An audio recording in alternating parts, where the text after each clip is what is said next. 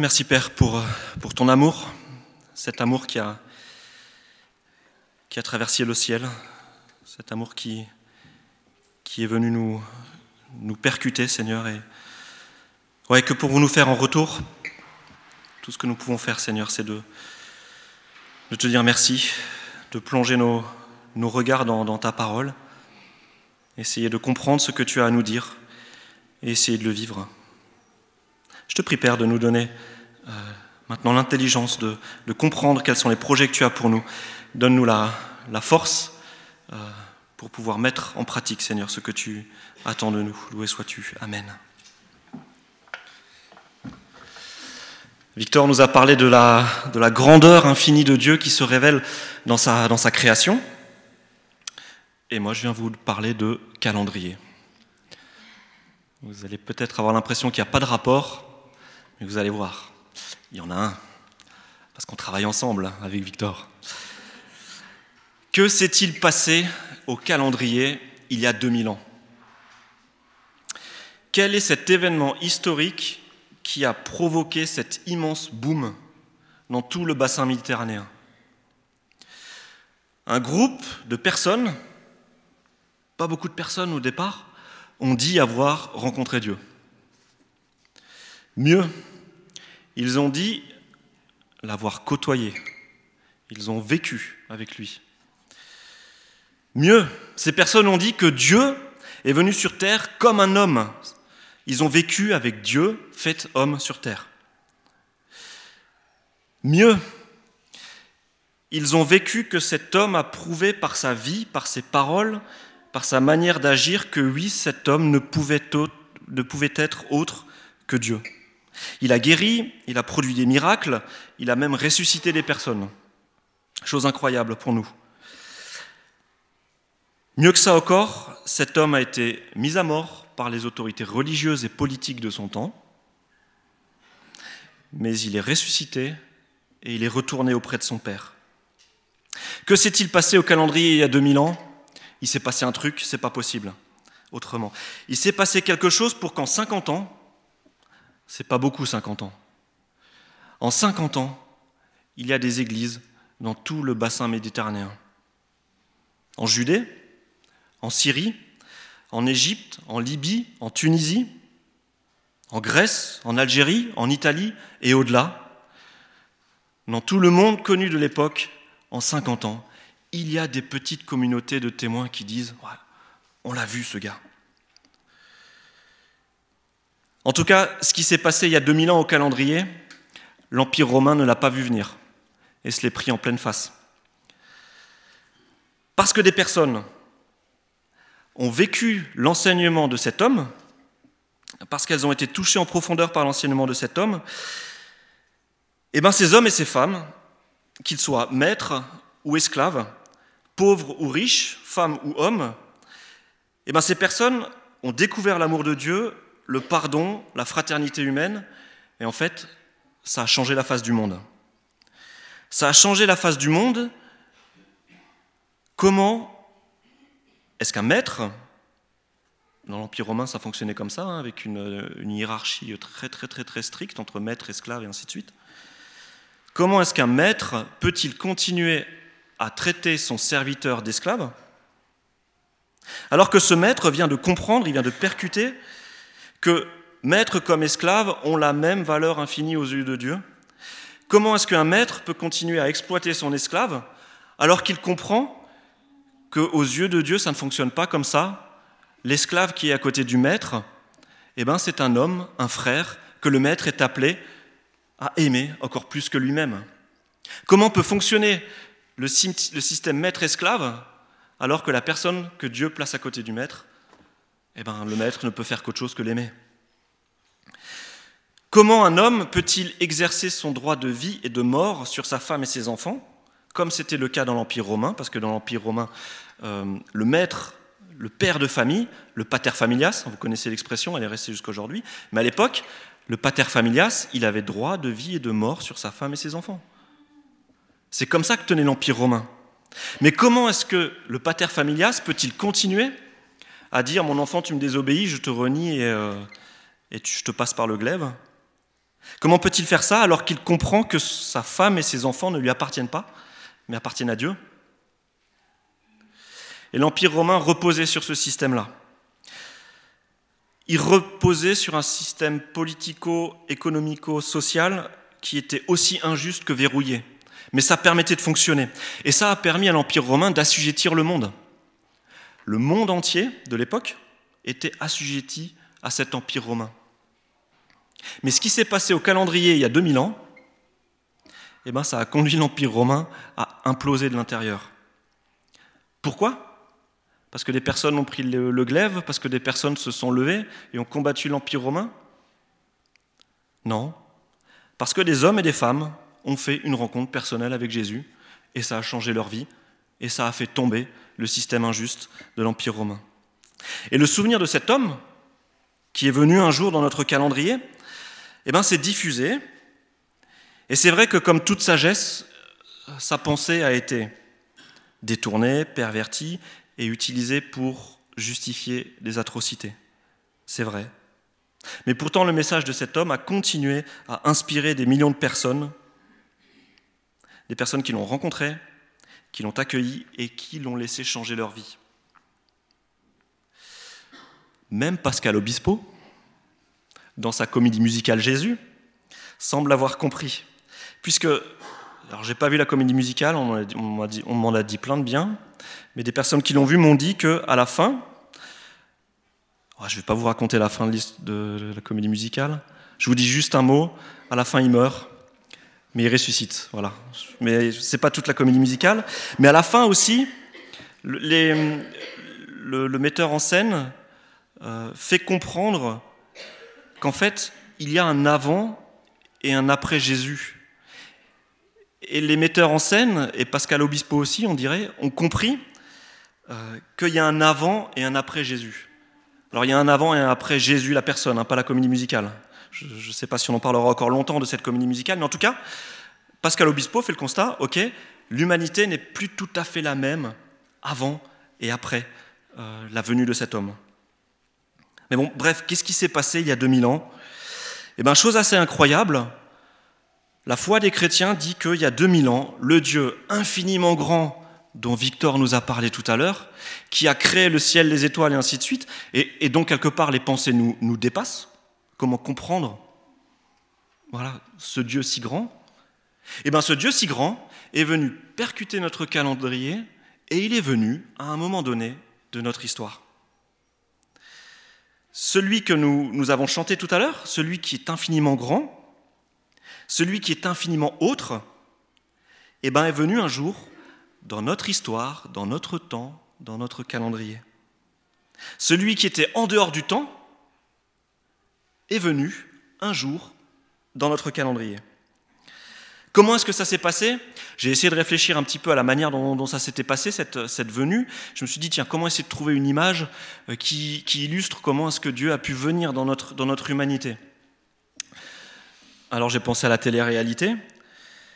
Mais en fait, c'est pas tout à fait comme dans la télé-réalité. Je dirais que non, c'est pas du tout comme dans la télé-réalité. Vous savez, il y a ces émissions où euh, on prend une personne qui vit dans un cadre de vie bien particulier, puis on la, la catapulte pour 24 heures dans un cadre de vie totalement différent. Euh, eh bien en fait, Dieu qui vient sur la terre, ce n'est pas comme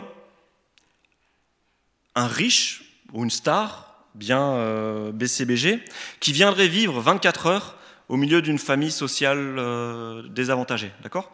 Ça ne se passe pas comme ça. vous avez peut-être en, tête ce type d'émission, une sorte de vie ma vie de pauvre. Hein on a une personne qui accepte de venir vivre dans une famille, cette famille est en détresse sociale, et puis cette personne, cette star ou euh, cette personne riche, elle le fait parce que c'est bien pour son image. Le conseiller en, communication lui a conseillé de, devenir dans cette émission parce que, parce que ça, ça, il vendrait peut-être plus de, disques et ainsi de suite. Mais cette personne, elle va vivre 24 heures dans le contexte d'une famille.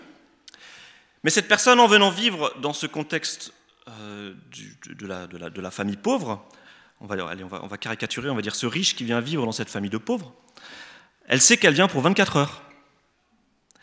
Elle sait qu'elle doit tenir 24 heures, et de pas dire trop de bêtises, mais elle sait qu'au bout des 24 heures, elle va pouvoir rentrer à la maison, jeter ses vêtements sales à la poubelle, euh, passer une heure dans son jacuzzi, courir à la manucure. Mais Dieu, quand il vient sur terre, ça ne se passe pas comme ça. Ça ne se passe pas comme un riche, un pauvre qui débarque dans une famille pauvre, qui fait semblant de, s'émerveiller devant la caméra, du, style euh, Ah, c'est vrai, ces personnes, euh, c'est vrai qu'elles sont pauvres, mais elles dégagent une telle chaleur humaine, c'est touchant, je les envie un peu. On a déjà entendu ce type de discours dans les émissions de télé-réalité, et, et on sait que c'est totalement faux, quoi. Mais Dieu n'est pas venu dans notre calendrier, dans notre temps, comme une sorte de visiteur un petit peu condescendant, vous savez. Jésus, c'est Dieu qui rencontre notre humanité dans ce qu'elle a de plus petite, dans ce qu'elle a de plus simple. Regardez dans les premières pages des évangiles les généalogies de Jésus. Quand on voit l'arbre généalogique de Jésus, on se rend compte que Jésus, c'est pas le gars bon chic, bon genre qui débarque euh, dans une humanité pauvre et pécheresse. Jésus-Christ, Dieu lui-même, est une personne qui a dans sa lignée généalogique des rois, c'est vrai, mais des rois assassins, des rois adultères, il y a des étrangers dans la généalogie de Jésus, et il y a même une prostituée. Donc quand Dieu vient dans notre humanité, il ne le fait pas à moitié. Et si on croisait Jésus dans la rue aujourd'hui, euh, je ne pense pas que, en le voyant comme ça au premier regard, on se dise Oh, mais ce gars-là, c'est Dieu, quoi, c'est pas possible. Non, je pense que si on croisait Jésus dans la rue aujourd'hui, il se promènerait en jean, basket, et on se rendrait pas compte, en fait, que, que c'est Dieu qui est là et qui nous visite. En fait, les personnes du temps de Jésus n'ont pas adhéré à des grands discours. Quand elles ont croisé ce gars, quand elles ont vécu avec lui, elles n'ont pas, on va dire, assisté à toute une série de conférences que Jésus a données et où il disait Je suis Dieu, je suis Dieu, je suis Dieu, écoutez-moi. Ces personnes ont vécu avec Jésus et en fait, au contact de cette personne, elles se sont dit bah, C'est pas possible. Ce gars-là, ça ne peut être quelqu'un d'autre que Dieu. Donc si je veux résumer un petit peu, Jésus, alors c'est pas facile de résumer Jésus, mais en gros Jésus, c'est le Dieu tout-puissant venu vivre au milieu de l'humanité pour porter cette humanité dans ce qu'elle a de plus simple, de plus fragile et de plus abîmé aussi. Dieu, ce Dieu si grand et si puissant qu'on a chanté tout à l'heure, il aurait pu rester un concept, une philosophie, un truc qu'on aime bien sortir du, tiroir pour, euh, pour, faire mouliner un petit peu la tête et pour qu'on se sente un petit peu mieux ensuite. Mais Dieu n'est pas resté un concept et une philosophie. Dieu est venu dans notre humanité comme un homme porter notre humanité. Et c'est ça en fait la foi des chrétiens. La foi des chrétiens, ce n'est pas juste un truc qui plane en l'air à, à 15 000. La foi des chrétiens, c'est le grand Dieu qui vient un jour simplement vivre comme nous et nous encourager à faire pareil. Le riche de tout à l'heure, là, de Vie ma vie de pauvre, le riche de Vie ma vie de pauvre, il peut rester un concept pour la famille pauvre. Il peut rester un concept, le gars qui a passé 24 heures avec nous et avec les caméras. Le riche, il peut rester un concept pour la famille, c'est le chèque que le riche aura envoyé suite à son passage pour donner un petit coup de pouce. Ou alors, le riche peut venir vivre au milieu de cette famille pendant 33 ans. Le riche peut passer 33 ans des joies de cette famille, 33 ans des douleurs de cette famille, 33 ans de ses angoisses, euh, des angoisses de cette famille, 33 ans des angoisses où la famille ne sait pas que va devenir le petit dernier parce qu'il est en train de mal tourner. 33 ans à, vivre les, maladies du grand-père. Dieu est venu 33 ans vivre avec nous. Et il est mort aussi pour nous. La star de tout à l'heure, elle reste un concept pour la famille pauvre,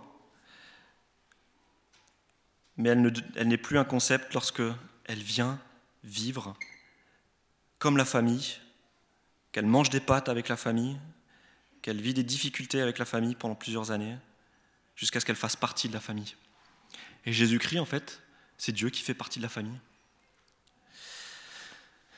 J'en reviens à mon calendrier et c'est vrai que j'aime beaucoup cette période de, Noël. J'aime beaucoup cette période de Noël avec tous ces petits rituels, euh, notamment voilà le calendrier de l'Avent, non euh, la, couronne de l'Avent qu'on a allumé ce matin, mais aussi le calendrier de l'Avent. Et c'est vrai que la foi chrétienne, la spiritualité chrétienne, elle tient compte du calendrier. Est-ce que vous avez déjà remarqué comment le calendrier est au, est au cœur de la foi chrétienne? Parce que justement, euh, bah, la foi chrétienne, elle croit en un Dieu qui vient traverser l'espace et le temps pour venir vivre dans notre histoire, dans notre chronologie. Je vous l'ai dit, la foi n'est pas une philosophie désincarnée, c'est du concret, du concret de tous les jours. Et la foi chrétienne, en fait, se souvient d'un événement historique et aime se le rappeler tous les ans. Et c'est pour ça qu'on compte les jours jusqu'à Noël, c'est pour ça qu'on compte les dimanches jusqu'à Noël. Et Dieu, en fait, c'est le Dieu du présent. C'est pas que le Dieu du passé, le Dieu de l'avenir, non, c'est le Dieu du présent avant tout. Dieu n'est pas venu pour rencontrer uniquement la classe moins 10 avant Jésus-Christ, ou la classe 0 ou la classe plus 10, hein, vous savez, c'est conscrit là, euh, de, cette période-là. Dieu n'est pas venu juste rencontrer les premiers apôtres, les premiers disciples. Dieu est venu aussi rencontrer la classe 1950, la classe 1980, la classe 2000. Si je reprends le calendrier, Dieu n'est pas avant tout le Dieu du jour d'hier, Dieu n'est pas avant tout le, jour, le Dieu du jour de demain, Dieu est le Dieu de notre jour aujourd'hui. Et ça, je crois qu'on a du mal vraiment à nous en, rendre compte, et c'est quelque chose dont voilà, que, je médite actuellement, ça me fait réfléchir et quand j'ouvre euh, mon calendrier de l'Avent, je, veux me rappeler, ouais, attention, Dieu, c'est pas juste un concept, c'est le Dieu d'aujourd'hui. C'est le gars qui veut m'aider à vivre aujourd'hui. Alors je vais vous citer une petite citation euh, d'un théologien, euh, un gars qui a travaillé dans le coin de Strasbourg à une époque de sa vie, au XIIIe siècle avant Jésus-Christ, et ce gars il s'appelle Maître Eckhart. Et ce maître Eckhart, il dit un truc que je trouve d'une incroyable actualité. Voilà ce qu'il dit dans ses sermons. Il dit Dieu est le Dieu du présent. Tel il te trouve, tel il te reçoit, tel il te prend. Non point tel que tu fus, mais tel que tu es en ce moment. Combien de fois, lorsqu'on s'approche de Dieu, on pense au passé, on dit Seigneur, ok, je comprends que voilà, tu veux quelque chose pour moi aujourd'hui, mais il y a tellement de choses qui me pèsent dans mon hier, dans mon passé. Mais en fait, Dieu est le Dieu du présent. Il sait ce qui s'est passé hier, mais il ne veut pas que ce soit une barrière pour la relation avec lui. Donc en gros, quand Dieu vient me rencontrer, il me dit, ok, ça c'est ton passé, on va le regarder, ton passé, et maintenant, on le met de côté et on pense à aujourd'hui. Et c'est ça qui est encourageant avec Dieu. Chaque jour, on peut à nouveau recommencer avec lui. Dieu n'est pas loin. Souvent, on se fait une image de Dieu, une image lointaine. Et ce qui est incroyable avec Dieu, c'est que ce Dieu si grand, si puissant, il n'a eu aucun problème à venir nous rencontrer dans notre petitesse. Maître Eckhart disait également je vous lis, enfin, je, suis assez fan là, mais. Il, disait que l'homme soit près ou loin de Dieu, lui ne s'éloigne jamais. Il reste toujours dans le voisinage. Et s'il ne peut demeurer en nous, il ne va jamais plus loin que de l'autre côté de la porte. Je le répète parce que j'adore cette phrase. Que l'homme soit près ou loin de Dieu, il, lui, ne s'éloigne jamais. Il reste toujours dans le voisinage, et s'il ne peut demeurer en nous, il ne va jamais plus loin que de l'autre côté de la porte. Alors vous allez me dire, mais qu'est-ce que Mathieu là, est en train de faire une prédication sur autre chose que la Bible, mais ça vous rappelle rien Ouais. Je suis à la porte. Me voici devant la porte nous dit Jésus. Je frappe. Si quelqu'un est sensible à mon appel, et s'il ouvre la porte, j'entrerai chez lui et nous ferons la fête ensemble. Nous dînerons en tête à tête, moi près de lui et lui près de moi. Et c'est ce que Jésus nous dit dans l'Apocalypse, Apocalypse 3, verset 20. Dieu n'est jamais loin. Dieu n'est jamais loin et la croix, là, m'aide aussi à me souvenir que Dieu n'est pas loin. Vous avez vu cette axe verticale de la croix? Cet axe vertical, c'est tout ce que Dieu a dans sa verticalité. Un Dieu si grand, si puissant. On a envie de dire complètement autre parce qu'on n'arrive pas à l'enfermer dans nos pensées. Mais à la croix, il y a aussi cet axe horizontal. Cet axe horizontal, c'est notre ligne du temps à nous, dans lequel, en tant qu'être humain, on est enfermé. Notre destin, notre vie, voilà, cette ligne horizontale. Jésus-Christ, qui a été crucifié au centre, c'est l'axe vertical qui rencontre l'axe horizontal. Jésus-Christ, au centre de cette croix, c'est le Dieu très grand qui vient rencontrer notre humanité, rencontrer notre finitude pour vivre avec nous. C'est l'intersection. Et ça, ça m'encourage parce que ça me dit que quoi que j'ai fait, Dieu ne sera jamais plus éloigné que derrière la porte. Ça m'encourage parce que je pense que vous avez déjà vécu ces situations-là. Il y a des jours, on a l'impression que Dieu est super proche. C'est top, on sent Dieu, il est là, il nous guide, il nous encourage, il nous parle, on a des questionnements, on lui pose les questions et on sent que Dieu nous répond et tout roule. Malheureusement, la vie chrétienne, bah, c'est pas tous les jours comme ça. La vie chrétienne, c'est fait de doutes, c'est fait de difficultés. Et il y a des moments dans la vie où on dit à Dieu, mais Dieu, t'es où quoi? Je te, sentais hier, aujourd'hui, je te sens plus, t'es plus là. Qu'est-ce que tu fais? T'es parti, t'es loin? Et là, cette parole de la Bible me dit que Dieu n'est jamais plus loin que juste derrière la porte. Donc en gros, ça veut dire que si je ne sens pas Dieu dans ma vie, ce n'est pas Dieu qui est loin, mais c'est peut-être que moi, je suis loin de Dieu. Voilà, mon cœur s'est éloigné de Dieu. J'ai fait des choses qui font que je me suis éloigné de Dieu, ou en tout cas que je me suis rendu aveugle à sa présence. Mais cette pensée me dit aussi que voilà, Rien ne peut me séparer de Dieu, ni la maladie, ni la méchanceté d'autres personnes, ni mes doutes, ni mon propre péché. Toutes ces choses qui peuvent me donner l'impression que Dieu est loin, rien de tout cela ne peut m'éloigner de Dieu parce que Dieu est présent. Il est venu une fois pour toutes et il est là. Et ce que me dit ce verset, bah, c'est que la distance la plus éloignée entre Dieu et moi, c'est juste la distance entre mon cœur et la porte de mon cœur. Soit Dieu est à l'intérieur du cœur, soit il est à l'extérieur, mais il n'est pas loin, parce qu'il est juste en train de toquer à la porte du cœur. Mais même dans ce cas où Dieu est de l'autre côté de la, porte, il attend juste derrière que tu lui ouvres, un petit peu comme le chat le matin, ou le chien le matin, voilà, vous savez que derrière la porte, bah, il y a le chat qui vous attend. Bah, avec Dieu, c'est pareil. Alors voilà, euh, c'est quelques réflexions à partir de ce verset de la, Bible. En tout cas, voilà, moi j'ai choisi cette année euh, que cette pensée m'accompagne lorsque j'ouvre mon calendrier de l'Avent. Voilà.